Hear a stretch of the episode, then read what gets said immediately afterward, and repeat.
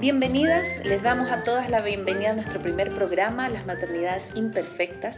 Estamos súper felices de poder nacer este proyecto que lo hemos ido gestando acá con La Paz, súper a fuego lento y que ha sido concebido como un espacio de mucho amor, de mucho cuidado, eh, de mucho trabajo también, pero sobre todo queremos que sea un espacio de contención y de escucha un lugar en donde las mamás, los papás y sobre todo los cuidadores tengamos un momento de conversación, de interacción y de conexión profunda con temas diversos acerca de la crianza de nuestros hijos.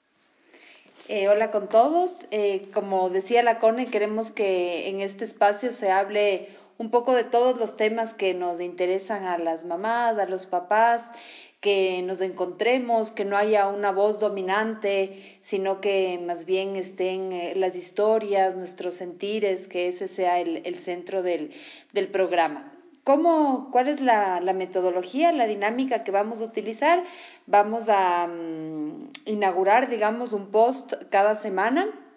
Ese post va a ser eh, eh, cargado a Spotify y ustedes lo pueden escuchar un poco en, a, la, a la hora que puedan, con la tranquilidad que puedan. Queremos que no sea un podcast más de 30 o 40 minutos, porque sabemos que a veces ese es el, tiempo máximo del que podemos disponer las, las mamás.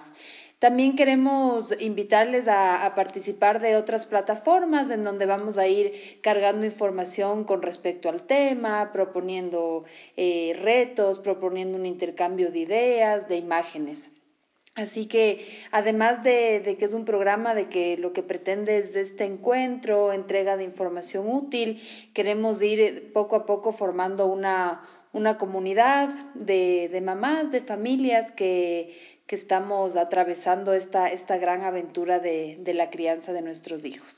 Justo conversábamos también con La Paz cuando creábamos este, este proyecto de maternidades imperfectas, qué cosas hacen falta como, como mamás eh, como cuidadores, como papás. Y, y, hablábamos de que no solo es un espacio para poder hablar, por ejemplo, de trabajo y maternidad, de crianza, de familia, de bienestar, sino que también eh, incorporar una agenda cultural que nos permita, por ejemplo, saber qué hacer con nuestros enanos los fines de semana, a dónde ir en familia, también aprovechar este espacio que sea una vitrina para grupos, para colectivos artísticos que piensen en la primera infancia, entonces poder abrir ese espacio también como como rico de intercambio cultural para, para saber también un poco qué nos ofrece el Ecuador en este, en este ámbito.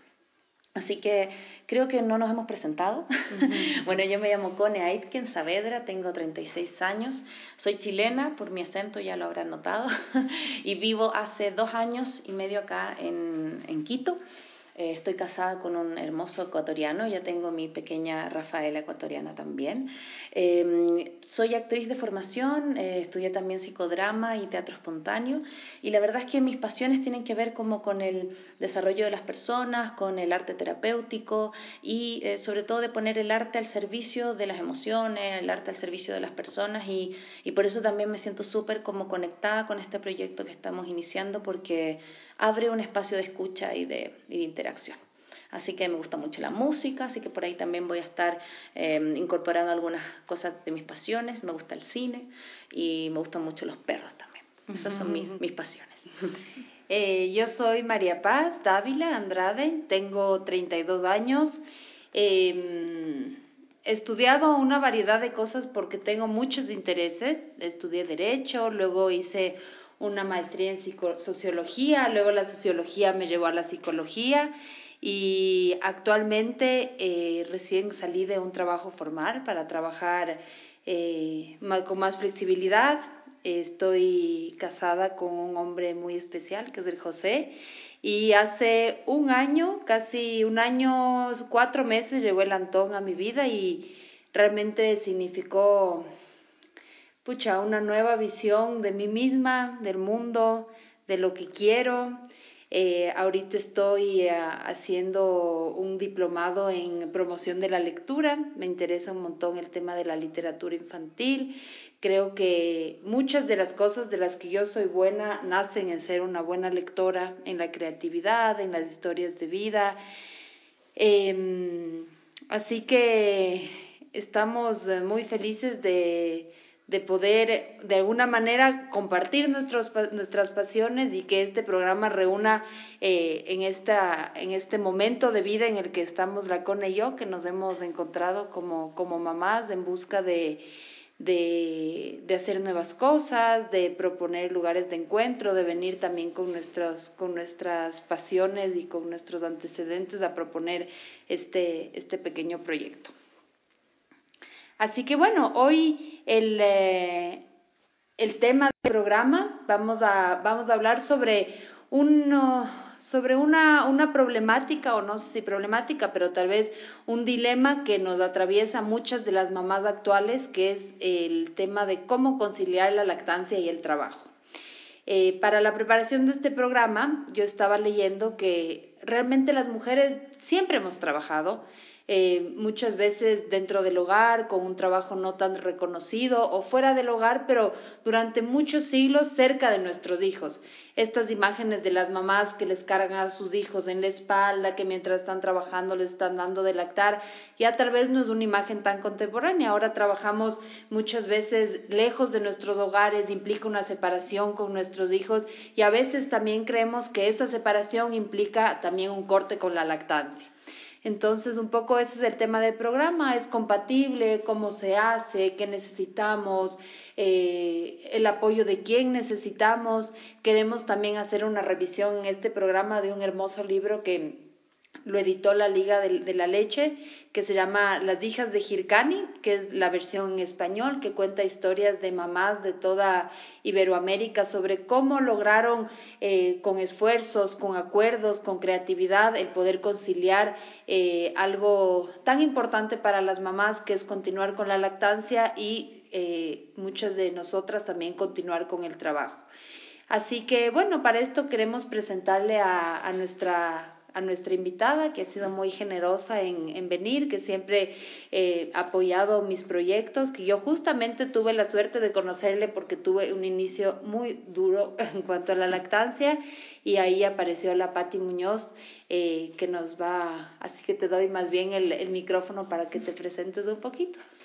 Bueno, muchas gracias, Paz y Cone por la invitación. Eh, sí, eh, yo soy Dula, soy dula mm, de varias eh, se diría, entre esos eh, la lactancia materna, soy asesora de lactancia y obviamente yo en unos inicios una de las, de las cosas que me, que me dio fuerza para seguir esto fue el, el tema de la lactancia, ya que yo tuve una dula en el parto, pero no tuve una dula en la lactancia. Entonces para mí fue súper difícil con mi primer hijo darle de lactar. Entonces sí quería como tener ese apoyo, pero al final es como no tanta información la que tú tienes, eh, piensas que es como la gran mayoría de mamás pensamos que la lactancia debe fluir, entonces simplemente tú coges, nace, le pones y ya, y no es así. Entonces eh, muchas mamás tienen como muy buenas experiencias en cuanto a lo que es el, la lactancia, pero la gran mayoría no. La gran mayoría sí necesitamos un poco de apoyo, de información, de ayuda. Y esto es algo que, que a mí sí me inspiró mucho para poderme convertir en dula. Yo soy mamá de, de cuatro hijos y claro, en mi primero sí, realmente yo fui muy sincera siempre que realmente le di de lactar un mes y se acabó mi lactancia para él con todos los tabús y mitos que existen dentro de la lactancia hasta ahora, como no tienes leche, eh, se muere de hambre, al principio no te sale nada y cosas así. Entonces, claro, al, nosotros eh, incluir dentro de la lactancia cosas extras como la fórmula, los biberones y demás, hacemos que la lactancia fracase. Cuando nosotros tenemos un buen manejo de la lactancia desde un principio, obviamente todo fluye de una mejor manera. Ahora el tema de que la gran mayoría de mamás eh, trabajan y también tienen derecho a ser madres, obviamente el tema de seguir con la lactancia sí es mucho más duro y difícil, pero a la final sí se puede. Cuando nosotros tenemos como esta información y todo, es mucho más fácil. En mi caso se podría decir que en mi segundo hijo yo le di de lactar y cuando comencé a trabajar para mí fue como voy a comenzar a trabajar y ya no voy a poder dar de lactar. O sea, fue así. porque tampoco tenía tanta información como para poder decir, no, sí, sí puedes, no hay ningún problema, solo que la dinámica es diferente cuando eso pasa. Obviamente las mamás tenemos que invertir en un buen extractor de leche, porque muchas veces manualmente no podemos, otras sí son muy expertas en sacarse en una técnica manual, que a la final manualmente sacas mucha más leche. ¿Ya? Pero no todas las mamás conocemos de esto o también no tenemos como mucho tiempo para hacer algo así. Entonces sí es como muy importante el, el tener como esa información. Entonces para mí mi segundo hijo también fue como, ok, bueno, voy a trabajar, así que ya, se acabó la, la lactancia. Al año suficiente y ya, en cambio, con mi tercera hija ya pasó mucho tiempo en el cual yo ya me preparé mucho más como dula y tenía mucho más información y más bien fue hasta cuando ella dejó de dar de lactar. O sea, cuando ella dejó la lactancia sobre todo, ya no quiso eh, y se acabó. Y con mi cuarta hija sí fue el yo ya no quise. No, no era. Ella quería por siempre, creo. Pero yo ya no. Entonces, claro. Y eso es algo que yo sí les digo a las mamás. Una de las cosas que es súper importante es que la mamá le dé de lactar a su bebé hasta cuando se sienta cómoda. Mm. Yo no soy, yo soy pro lactancia, sí, sí soy, pero tampoco soy una fanática de la lactancia y por eso voy a tratar mal a una mamá que decide no darle de lactar a su hijo en ciertos meses o no o simplemente no quiere darle de lactar. Obviamente yo le voy a dar toda la información y todo lo que esa mamá necesita saber de los beneficios que conlleva esto, pero si es que esta mamá no quiere hacerlo, pues está bien, no la juzgaré ni tampoco le diré que es la peor mamá del mundo. Y lo mismo pasa cuando una mamá me dice, yo quisiera darle de lactar solo los tres primeros meses o los seis primeros meses o eh, hasta el año y nada más. Otra sí es como hasta cuando mi bebé quiera y si es que es hasta los tres, no importa, porque igual la Organización Mundial de la Salud dice que tiene que ser de dos años a más. Pero obviamente yo sí estoy 100% segura que la lactancia debe ser hasta cuando la mamá se sienta cómoda con hacerlo. Pati, estaba revisando alguna información para hacer justo este programa y decía que una de las de las causas principales cuando se investiga por qué no hay lactancias exitosas es justamente esta idea de que no tengo leche. Claro. ¿Por qué crees que, que pasa o que sucede esta desconfianza con, con tanta, digamos, que es tan, tan, tan típica? Ajá. Sí, verás, el, el problema va como desde un principio. El tema de que los ginecólogos y los pediatras no saben de lactancia porque no se han especializado en esa rama. El tener un, una, o sea, a ver, una clase de un semestre o tres meses o dos meses no es suficiente para saber de lactancia. Entonces muchos de ellos desconocen muchas de las cosas que necesita eh, la mamá sobre todo al principio. Y una de ellas es que se haga como este apego inmediato y obviamente el bebé succione mucho tiempo y muchas veces que es algo que no le explicas a la mamá. Apenas nace. Claro, como tampoco le explicas a la mamá, a ver, yo sé que en tu cerebro tú piensas que cuando nace tu bebé los senos se llenan y te fluye la leche y vas a ver cómo sale. ¿Ya? Porque eso es lo que pasa con la gran mayoría. Dicen, pero es que yo no me veo nada, no me sale nada, no siento nada.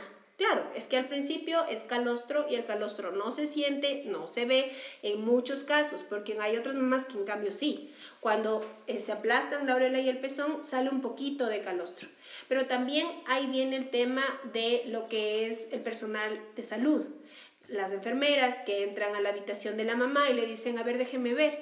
Mm, es que no se ha preparado. No se ha preparado los pezones, no se ha preparado para la lactancia. Como que ya te hacen sentir mal desde el comienzo. En este, solamente piensa una cosa, Paz. Cuando la, la enfermera hace eso inconscientemente porque no se da cuenta de cómo puede lastimar la susceptibilidad de la mamá y cómo le puede hacer sentir a ella el no poder, el no capaz de mm. hacerlo. Eh, la mamá se derrota, o sea, es como, chuta, es verdad, es que yo no me preparé, yo, yo no me preparé, si es verdad, yo nunca me preparé los pezones, sí me dijeron, pero no pensé que era tan importante, pero eso no tiene nada que ver. Entonces, Para la mamá es un conflicto emocional el sentir que la enfermera entra y le dice, tienes muchos, muy grandes los pezones, muy chiquitos, muy grandes los senos, muy chiquitos, todo es un problema.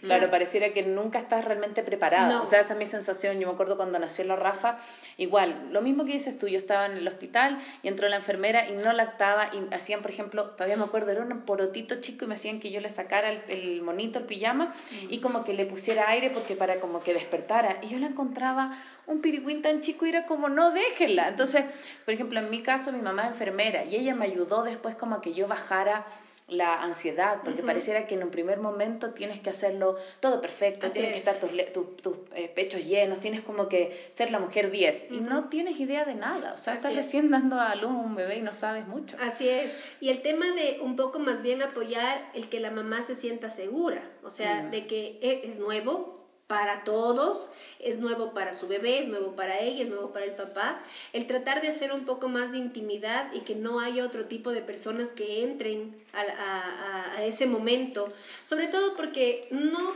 yo no puedo juzgar que las personas entran con, con, mala fe, con mala energía, porque no es así. Simplemente entran como sí, y con sus consejos de ayudar, ¿me entiendes? Que a la final no muchas veces pueden ayudar a la mamá, porque a veces como la mamá se siente como muy presionada a muchas cosas. O sea, si es que por alguna razón fisiológica o de decisión no dio luz normal, ya es juzgada por eso. Mm. Luego es juzgada porque no puede ni cogerle al bebé para darle de lactar. Mm. Entonces se siente como muy, con muchas cosas que vienen alrededor de esto que ni siquiera se imaginaban que iban a pasar. Entonces lo que esa mujer necesita es decirle, a ver, espérate un momento, yo te voy a ayudar, ¿ok? Se puede, te puedes poner de esta posición, de esta posición, cogemos así, le metemos así, y tú le ayudas a empoderar al principio ese, esa energía y ese poder que tenemos todas, ese instinto que mm. tenemos todas. Le explicas bien y la mamá lo logra.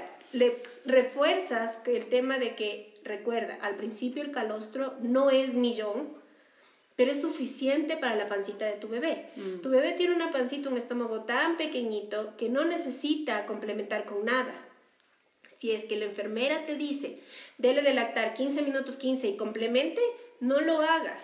Dale de lactar a demanda.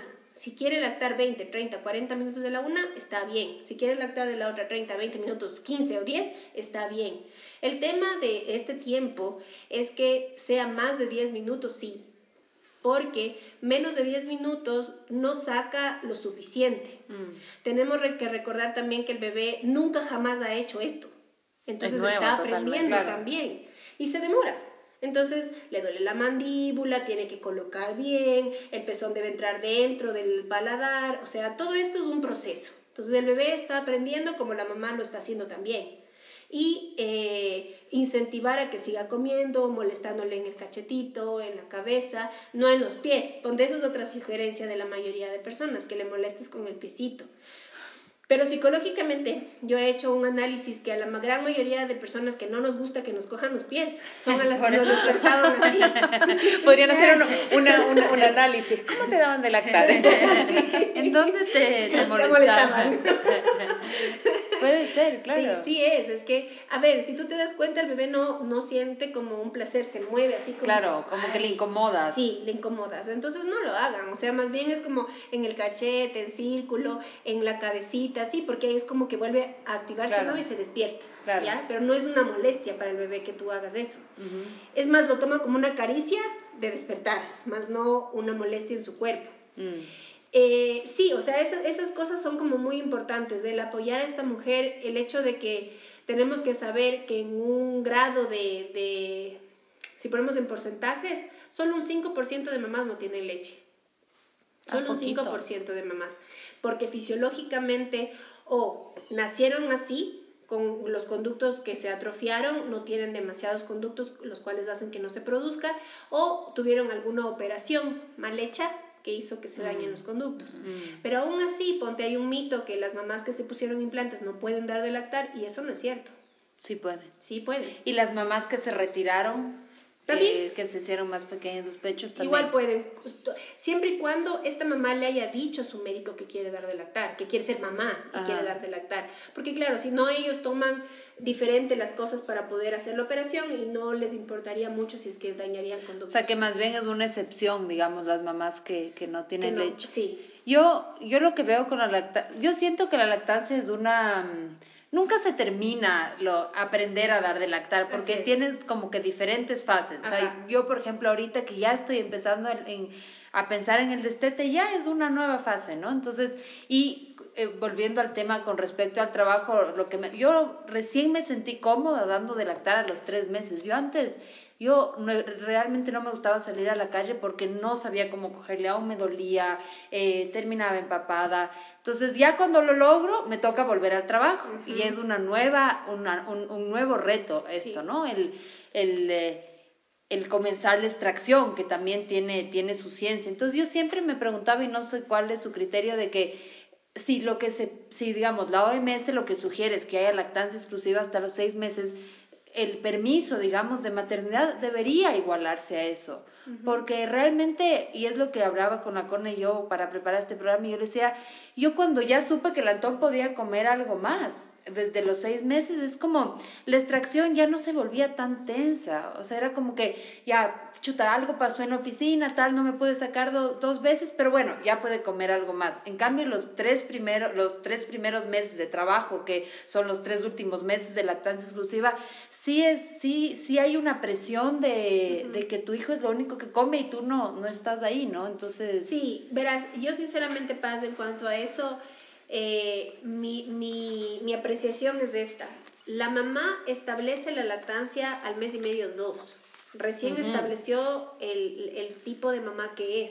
Recuerda que hay tres tipos de mamás las mamás que tienen leche solo para su bebé, las mamás que tienen leche para hacer un banco de leche y las mamás que tienen leche hasta para regalar al vecino. ¿Ya?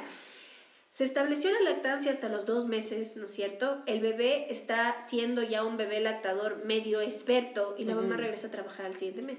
Exacto. ¿Ya? Entonces es súper fuerte, súper fuerte emocionalmente porque dices, ya lo logré, ya por fin, ya coge bien, ahora sí siento que, que es diferente el, el, el, tema de la lactancia. Y para el bebé también es súper duro ese proceso de desapego, ¿ya? Yo sí creo, y, y algún rato nosotros hicimos como un petitorio al, al Ministerio de Salud Pública y mandamos esto, de que sea como una ley también, el tema de que se regrese a los seis meses a trabajar y nosotros analizamos un poco esto con varias personas que trabajaban como en el tema del Ministerio de Trabajo y cosas así, para ver si es que el, el Ecuador tenía ese, ese capital para sostener a las mamás hasta los seis meses, y lo, y lo tenían. Es más, nosotros decíamos que si ya eh, en todo caso es como empresas públicas y demás y privadas también, eh, se haga un teletrabajo, que las mamás trabajen desde casa, que eso es algo que también se propuso en este petitorio. Nosotros hicimos un petitorio súper extenso que también incluía los lactarios y esas cosas, porque antes no había. Antes no había lactarios y todo. Eh, aquí a veces pienso que es chistoso, porque a la final fueron como nosotros presentamos este petitorio a la ministra, en ese tiempo la, era Karina Vance, y ella después de un tiempo fue como, se, se, añadieron cosas a la asamblea, metieron cosas del parto respetado y cosas que nosotros habíamos puesto en el petitorio, que al final nosotros como, como vertiente no nos respondieron nunca, pero si es que tomaron nuestras ideas como para hacerles de ellos, no importa. Para contarle que hagan lo que nosotros habíamos pedido. Muchas cosas, ponte, nosotros una de las cosas que nos preocupaba es el tema de que la gran mayoría de mamás que, que, van a trabajar deben tener un extractor, que es lo que hablábamos al principio, porque no todas pueden sacarse manualmente, no pueden, no saben, y aunque tú le des una clase de, de cómo hacerlo, no es tan fácil, ¿ya? Hasta por tiempo, no es tan fácil. Entonces, nosotros habíamos dicho hasta que los extractores bajen, no tengan aranceles y cosas para que no mm, cueste. Claro. O sea, si nosotros queremos ser un país que, que debe lactar, que tenga una nutrición mejor, tenemos que cambiar un montón de cosas que es importante. Entonces, desde ahí. No somos, claro, es que va en raíz de todo, en raíz de apoyo a la mamá, de que de, nosotros hemos hecho esta campaña de dar de lactar donde quiera, cuando quiera y como mm. quiera, realmente años. Y, y, es que es así, porque no parecería, pero muchas mujeres aún y hombres juzgan el tema de ver a una mujer dando de lactar. Sí. O le ven medio morboso y ya uno se siente pésimo. Y en el mismo trabajo tampoco te ofrecen un espacio para eso. Justo eso conversábamos con La Paz cuando preparábamos esto, que la OMS tiene unas indicaciones súper claras para los lactarios. Y cuando tú lo lees, dice, uy, qué maravilloso, porque dice, por ejemplo, si hay 20 o más mujeres en edad fértil, tienes que tener un lactario. Debería tener luz, eh, ambientación cálida, natural, no debería ser el baño, debería tener un sillón adecuado, debería tener acceso a electricidad, una refri, deberían los compañeros o el espacio darte las condiciones para que eso no sea mal visto como ya se va a sacar leche, o sea, o ya está en esa, o, o se va una hora antes por la lactancia. Entonces, claro, uno lee lo, lo, lo, que dice la OMS y dice, wow, o sea, si eso se cumpliera y existiesen lactarios reales, no dice, bacán.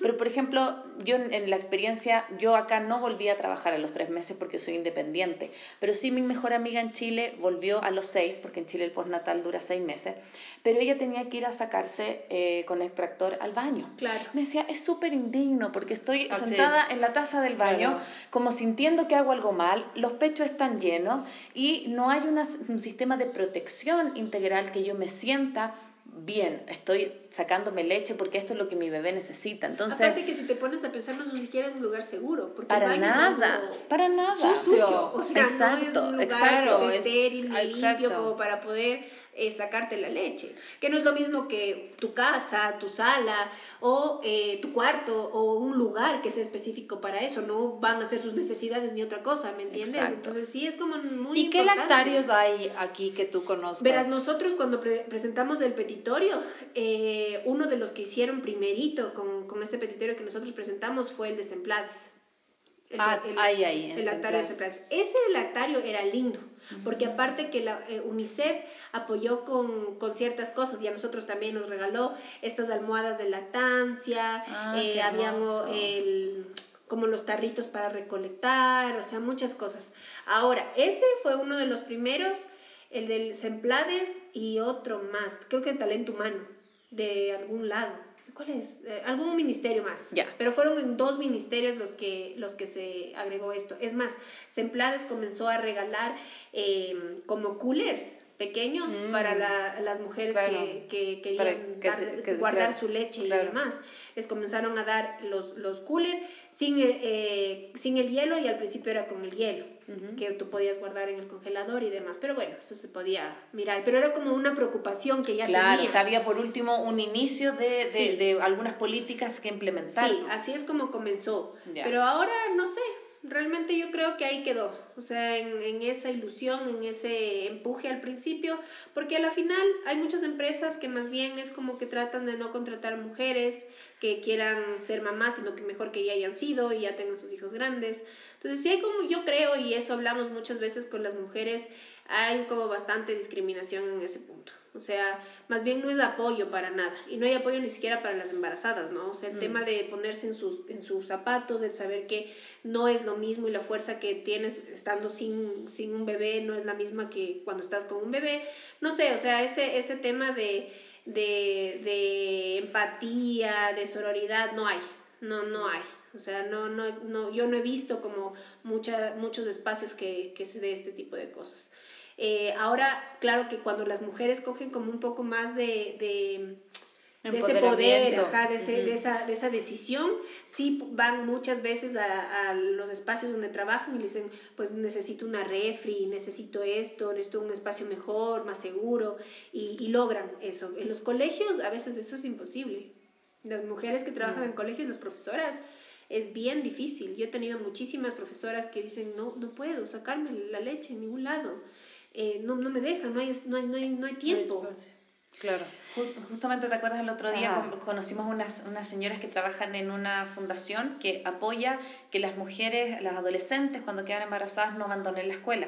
Y nos hablaba del caso de éxito de una chica que lo que hacía ella era sacarse la leche en la mañana porque la mamá le cuidaba al bebé. Entonces tú miras eso y dices, sí, existió una lactancia exitosa porque hay una red de apoyo que te permite que eso ocurra. Sí. Pero si esa adolescente no tuviese a su mamá y hubiese tenido lo mismo que dices, igual que las profesoras, ir al colegio, ¿cómo garantizas que haya una lactancia exitosa si no hay una red que te esté sosteniendo para que eso ocurra. Pero es que eso es lo que pasa. Nosotros como, como país debemos generar una red de apoyo para esas mamás.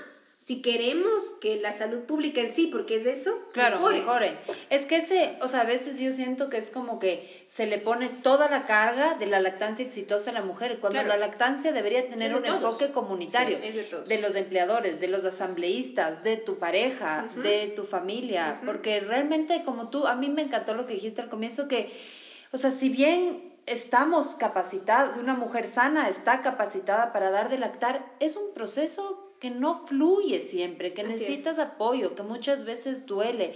E incluso el tema de la extracción, porque claro, cuando nos contaban este caso la chica que se saca de mañana, yo tenía que sacarme cada dos horas porque si no estaba, o sea, con los pechos explotando. Mm, entonces, y luego es un tema de salud, porque si no me saco, entonces hay mastitis. Entonces, yo sí, sí creo que, que es una... Y, y también me gustaría mencionar que aparte que hay las normas de la OMS, existen justamente en investigación para este programa unas normas para la implementación y funcionamiento de lactarios institucionales en sectores públicos y privados hechos por el Ministerio de Salud en el 2011 que justamente dice, primero que se aplica a lo público y a lo privado y que se deben instalar lactarios cuando hay mujeres, entre 20 o más mujeres en edad fértil. Entonces yo sí creo que a veces este es un dato súper importante de conocer porque el día de mañana nosotros sí podemos ir a nuestros trabajos o reunirnos y decir, bueno, aquí estamos 20, 30, 40 mujeres en edad fértil, esto es ley. Nos, deben, nos deben poner un lugar, ¿no? Sí. Entonces sí. Pero ahí también va un poco el tema de, del conocimiento, del investigar, porque la, las o sea, no sé, o sea, ponte, te pongo un caso de una mujer que decía como es que mi jefa, no sabes, es como, es mala. Entonces yo le digo y no me entiende, y yo le digo, no me voy a demorar nada. Es más, nosotros hicimos como un estudio de que las mujeres que eh, trabajan bajo presión por, por ser mamás lactantes trabajan mucho mejor, porque obviamente quieren como hacerlo pronto, claro, exacto, quieren, y seguir corriendo a estar con su bebé. Claro. Por eso una de, la, una de las ideas nuestras era que si se puede hacer el trabajo se haga, porque la mujer mm. trabaja bien, se organiza bien y lo puede hacer bien. Exacto, y cuando eres mamá trabajas mejor. Sí, porque, tienes una motivación, tienes lo que tú decías. Y quieres salir pronto para ir a ver a tu hijo. O sea, eso también yo reflexionaba, el periodo de, de lactancia, ¿no? De los trabajos que sí, finalmente son dos horas menos, pero no te quitan la carga de trabajo, no te ponen a nadie que te ayude. O sea, realmente en la práctica, porque yo lo viví, es trabajar lo mismo que trabajabas antes, pero en seis horas. y claro, no se vuelve recursivo. Entonces eh, sí creo que, pero otra cosa que hablábamos antes es, ¿por qué nos da, que a mí me pasaba personalmente, ¿por qué nos da esa vergüenza? ¿ves? Porque, por ejemplo, a mí el decir, chuta, ¿saben qué? Ronámonos en 15 minutos porque me tengo que ir a sacar leche, sí me daba cosas. Es que yo creo que también es lo que hablábamos sobre lo de doy de lactar cuando quiera, como quiera. Ya. Es porque la gran mayoría de la sociedad juzga mucho eso. Es como, no sé, yo veo como la mujer debería ver un espacio y ver como sea, no sé cuándo, superhéroe, no sé, para que haga esas cosas sin que nos incomode a nosotros, el, mm. el, nuestro mm. trabajo, el verle o nuestra programación. O sea, la mamá mm. no puede hacer sus necesidades eh, mientras nosotros tenemos algo, ¿me entiendes? Igual, ella pierde tiempo al hacer cosas mientras debería estar trabajando.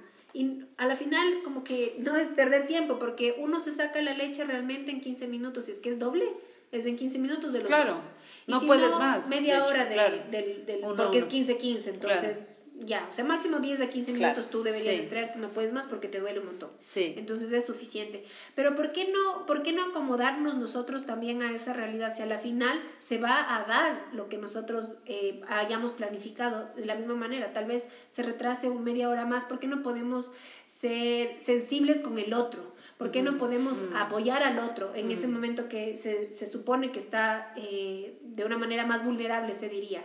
Y que lo tiene que hacer, porque algún rato a mí también me va a tocar. Entonces me gusta, y si no me toca, no importa, o sea, solo es el hecho de también ponerse en los zapatos del otro y entender. O sea, puedes entender tal vez que se enfermó, y a veces ni entiendes eso tampoco, pero ¿por qué no también puedes incluir la lactancia dentro de eso? Del comprender que hay, hay partes que podrías mover. Y porque hay una cosa súper extraña que ocurre con la lactancia que siempre lo hemos conversado, que yo puedo ver una mujer em, en una publicidad de cerveza con las chichis al aire, así como, pero ya de una manera casi que le tapa solo el, pezón y no me pasa nada. Claro. Pero yo veo una mujer dando de lactar y lo encuentro asqueroso, lo encuentro vulgar, lo encuentro prohibido. Entonces yo creo que quizás esta generación tiene un poco menos de pudor porque yo por lo menos en las mamás que veo hay mucha más como libertad de poder dar de lactar, pero igual a mí me pasaba, por ejemplo, que en un comienzo se iba a la casa de algún amigo, por ejemplo, que no tenía tanta confianza, sí yo me tapaba y sí iba así como, me buscaba un lugar como escondido, como si estuviese haciendo algo prohibido, y le ponía estas tapas, no sé cómo se llaman, estos como sábanas. ¿Qué? La Rafa a los tres meses ya empezaba porque no le gustaba. Entonces en un momento dije, no, porque no estoy haciendo nada malo. Ella se alimenta exclusivamente de mi pecho y, y, tengo que hacerlo, le molesta que le moleste, pero sí hay un tema social súper potente, ver esas miradas como medias como lascivas, mm. como... Pero es que el tema es que nosotros hemos enfocado a los pechos de la mujer como algo sexual. Exacto. Entonces eso es normal, o sea, ver una lucha está bien, o sea, mm. eso está bien, ver una mada, una bada publicitaria o una publicidad de llantas y cosas de que la mujer está en terno de baño lucha está bien, pero verle dando de lactar no, o sea, qué horror, qué dirán los demás.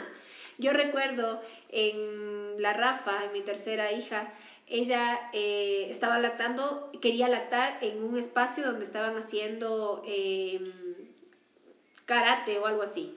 Mis hijos estaban con su profesor y yo estaba en la banca con una doctora al lado y con otra señora más allá. Quería comer, entonces nada, yo me bajé, le di de comer y me quedaban viendo como, ¿y no hay otro espacio para que usted haga eso? Y yo, no, no hay otro espacio, mi hija quiere comer ahora, usted cuando quiere comer, come donde quiera. O a usted le dicen, no, aquí no. Claro, exacto. váyase, váyase escondida a la, a la esquina. a usted le dicen, váyase al baño, a comer. no, no es cierto. O le dicen, tápese para comer, señora. No, mm. entonces no, yo le voy a dar de comer a mi hija ahora que ella quiere y donde ella quiere. Me dijo, no, pero es que me parece terrible porque, claro, el profesor se va a distraer. ¿Por qué? ¿Por qué se va a distraer si estás mm. dando de comer? Entonces yo creo, y una de las cosas que a nosotros nos incentivó mucho es el tema de normalizar la lactancia. que se normalice que eso es normal.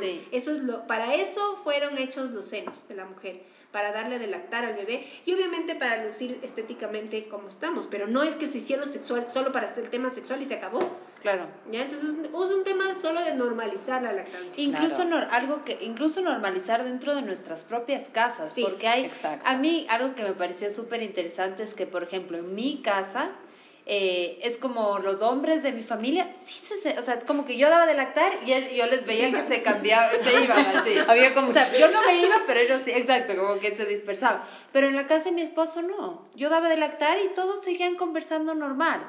Entonces, también es eso, como que en las propias casas de uno mm. sea que la, porque claro, las mujeres de mi familia daban de lactar, eh, se iban al cuarto a dar de lactar y todo, toda la fiesta seguía, ¿no? Claro. Entonces también creo que esta normalización es como en todos los espacios. Pero ahí, si tú te pones a pensar un poco más, eh, tú te darías cuenta que es como ese tabú que hay de todo. O sea, esas familias súper conservadoras, que todo es como no, terrible, lo peor. Escondido. claro.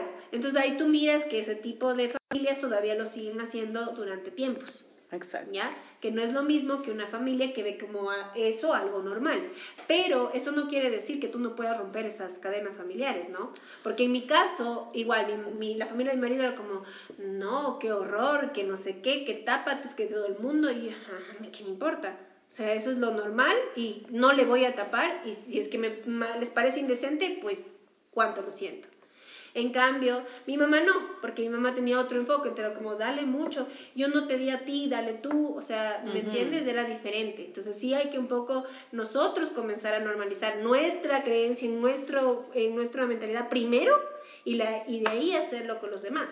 Y algo que también eh, es en general como con los fluidos de la mujer, igual con la sangre menstrual, ¿no? es. como la sangre menstrual es de esconder y en los anuncios es una sangre azul, es un líquido azul y, la, y el pecho también hay que esconder, entonces es de como que finalmente es, el, es el primer alimento de todo ser humano, que como tú decías, vinculado al tema de la, de la, de la nutrición, hay un montón de, de, enfermedades, patologías, de hecho justo para esta investigación veía que eh, las cuatro de las muertes principales en Ecuador están relacionadas con el tema de la nutrición. Eh, la diabetes, bueno, otras, otras enfermedades que si haríamos de este cuidado desde la primera, o sea, es ilógico que rechazamos algo que es, digamos, del alimento, obviamente nutricional, pero también emocional de todos los seres humanos, ¿no? Así es. O sea, es algo que tenemos que más bien seguir apoyando con mucha más fuerza. Para que las, haya muchas más mujeres que den de lactar, más no que conviertan a la lactancia en un biberón. Claro, porque yo siento que, sobre todo tú, decías al inicio, nadie sabe mucho cómo dar de lactar. Y te dicen, cuando te dicen no, o la enfermera, tu primer acercamiento es que eres mala para eso, o que tus claro, no, están preparados, claro. tú dices, chuta, no, no lo voy a lograr.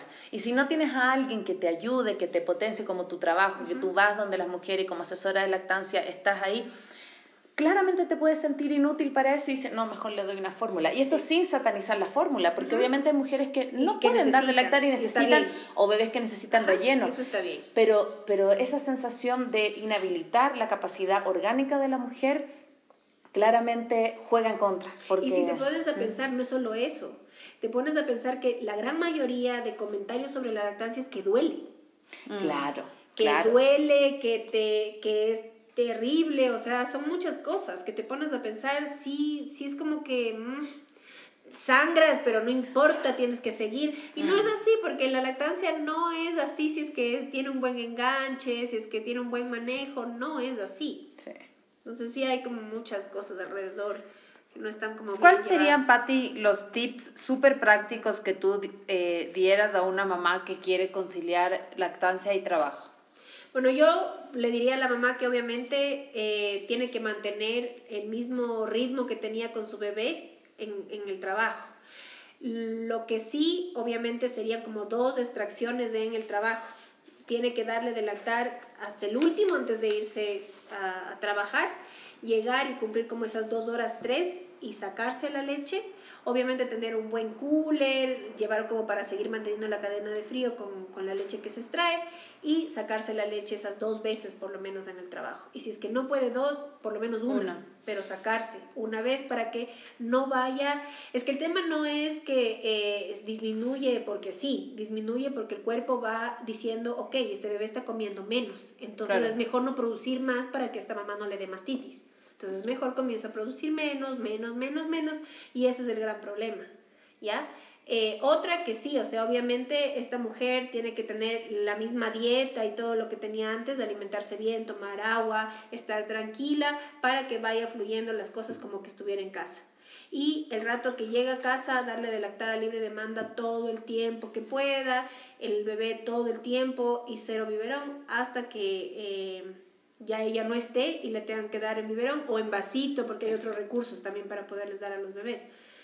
Yo creo que eso sería como lo más importante. Dentro de, de, eso hay como muchos trabajos, como te decía, con las profesoras sobre todo, que en mis investigaciones y demás, dentro de los extractores, el mejor extractor para las mamás que no pueden sacarse en un espacio ni nada, eh, porque yo que sé, son cajeras también y cosas así, que se compren el extractor Freemy, que ese es como un Lacti Baby, y se pueden sacar vestidas sin estar lanzando ni nada, que es mucho más fácil también para esas mamás. Y ha sido un recurso muy bueno para muchas de esas mujeres que tienen ese tipo de trabajos. Sí, yo usé, bueno, usé el Medela, que es muy bueno, y de ahí me compré solo, porque te compras las copas Freemy y le puedes adaptar al Medela, y es maravilloso, porque realmente te yo Mm, digamos, podías seguir trabajando en la computadora, tal, te, extraías y, y, ya. Claro, es que es diferente el un extractor que el otro, el otro sí tienes que levantarte, sostener, o sea, es diferente. Y ahí, claro, obviamente todo el mundo te va a ver, pero en el otro no, solo escuchan un ruido ahí que algo pasa, porque claro, suena dum, dum, dum, pero no pasa nada, ni te ven ni nada, tú estás con tu ropa y eso te extrae. Y algo que al menos que a mí me funcionó es que ya cuando estuve, bueno, no, de hecho yo le di al Antón biberón como al mes porque de hecho tenía los pezones de hecho pedazos, entonces para que descanse el pezón le di biberón y me funcionó, cogió y luego fue bueno porque ya cuando volví al trabajo él ya cogía biberón. Entonces también, porque yo no me acuerdo si tú o leí que decían como que también es un error que si le vas a dar biberón, le quieras dar un día antes de que te vas al trabajo, porque no va a coger. Entonces como que eso yo creo que también es un buen tip. se instaura bien la lactancia y si piensas darle biberón, empieza a darle biberón para que no te coja la noche antes de ir al trabajo esa sí, Y lo más importante, que no parecería, pero sí, es que tú no le des si no le dé a otra persona. Sí, eso, eso también. Y vayamos como probando, sí. O sea, más o menos desde el mes y medio, dos, tú puedes comenzar a darle biberón, una onza, dos onzas a tu bebé, para que se vaya acostumbrando al biberón cuando la mamá tiene que irse a trabajar. Si no coge biberón, entonces pruebo otro biberón, no coge este biberón, entonces pruebo vasito, pero así voy probando, porque un día antes de hacer eso, imposible. O sea, no puedes hacer eso tampoco. O sea, sí es mejor que tú lo hagas desde antes. Y obviamente en el tema emocional, que le expliques a tu bebé que ya te vas a ir a trabajar, ¿no? Que mamá se va a ir, va a volver en cierto tiempo, se va a quedar con la abuelita, la tía, la prima, yo qué sé con quién, para que el bebé también esté seguro de eso. ¿Ya? Porque el error que cometemos nosotros también al decir, eh, ya nos vamos así como esconditas y no, no nos ven y no sé qué cosa, es lo peor que puedes hacer. O sea, tienes que explicarle a dónde te vas, por qué te vas, para que sea, eh, eh, para él sea seguro el que tú vas a regresar. Sí. Y no el se va y a dónde se va y va a volver o no va a volver, que ahí sí es peor para la persona que le cuida, porque llorará todo el día. Claro. Mm. Y es, es increíble, porque los bebés además ya hasta te tienen cronometrado. O sea, el Antón sabía que yo regresaba a las tres días que por algo no podía rezar, mi mamá me decía, o sea, desde las 3 ya está intranquilo, y está llorando. él sabe que tú te vas, pero que, te, que regreses a las 3. Ajá, y sienten, y, ellos saben, ya es hora, por el sol, por todo, por todo, ellos saben que ya es hora. O sea, ya, ya comieron todo el mundo, y ya después de eso pasa después viene la mamá. Exacto, sí. A mí, yo quisiera compartirles también que mm, eh, a mí me recomendaron este libro, Las hijas de Hirkani, y me, me motivó un montón, porque al, como que di tú al quinto mes, después de, o sea, regresé y dos meses después, ya se me hacía pesado sacarme, o sea, es, es pesado, tienes que hacer un tiempo y la cadena de frío, y o sea, es, toda una logística, ¿no? Y a mí me recomendaron este libro y para mí fue como, bien, o sea, hay, hay mujeres en todo el mundo que lo están logrando, dale tú también. Y de hecho, algo que me encantó a mí de este libro y que quisiera mencionarles que justamente dejar la leche es dejar un poco de ti misma. Entonces, no estoy, pero está mi leche, le está alimentando. Entonces, incluso mi recomendación personal es que las mamás que, que vuelven a trabajar, a veces la lactancia es hasta más importante porque, porque le dejas parte de ti, porque regresas y te conectas inmediatamente con, con tu hijo. Entonces, eh, les recomiendo este libro que tiene historias, de, además de mamás que tienen trabajos súper diferentes, o sea, desde eh, doctoras, mujeres que trabajan en el campo, mujeres que tienen que viajar y cómo justamente con el apoyo van contando a sus, a sus colegas. De, había una mamá, me acuerdo clarísimo el caso en este libro, que solo trabajaba con hombres. Entonces dijo, yo no voy a estar escondiéndome, o sea, como que llegó, les explicó, pasa esto, me tengo que, claro, y logró ese apoyo de, de su entorno laboral, ¿no? Eh, entonces sí les, les, recomiendo este libro que, que, igual lo vamos a subir a la plataforma. Es un libro que, que se lo consigue gratis, PDF, y que al menos a mí sí era como como saber que hay muchas mujeres que lo logran, que estamos en las mismas y que es, posible. ese, ese, es un poco el, el, mensaje final de este, de este libro, ¿no? Sí, amamantar y trabajar es posible. Exacto. Sí, porque finalmente lo que hace es dejarle un poco de ti. Le dejas un poco de tu espacio, un poco de tu esencia y te vas como sin esa sensación de que lo estoy dejando, que lo estoy... Sino que sabes que hay un vínculo, sabes que hay un vínculo y que eso se mantiene eh, con la leche. Sí, así es.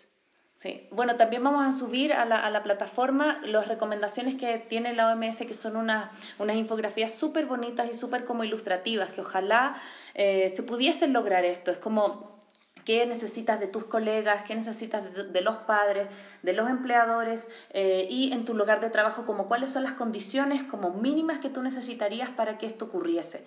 ¿Sí? Porque nuevamente la lactancia no es labor solo de la mamá porque está dando de lactar, sino que si no tenemos una red de apoyo que nos garantice que eso puede ocurrir, obviamente no va a ser una lactancia exitosa, ¿sí? Entonces, eh, es el llamado también a, empoderarse y a poder como exigir, como decía la Pati y la Paz, estos derechos que, que no son como inherentes por, por, por, ser mujeres, por estar en periodo de lactancia, eh, y también quizás... Eh, es un poco una labor educativa, porque yo siento muchas veces que no hay ese como, esa mirada, por mucho que la ley esté, ¿sí? No existe esa, esa conciencia de que un lactario tiene que estar.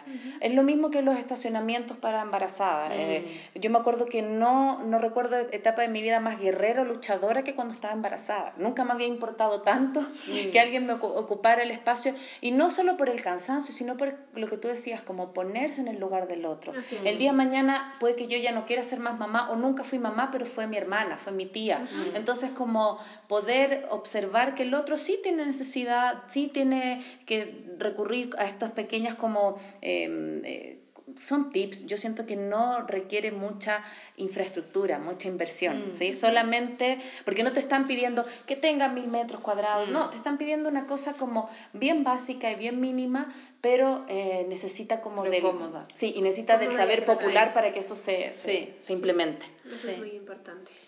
Bueno, Patti, muchas gracias, gracias por, por haber venido. Eh, estamos muy felices porque es el primer programa y eh, como, como ritual, digamos, de, este, de, este, de estos podcasts, les vamos a proponer un reto al final de cada, de cada programa y que puedan hacerlo en la página de Facebook de Maternidades Imperfectas.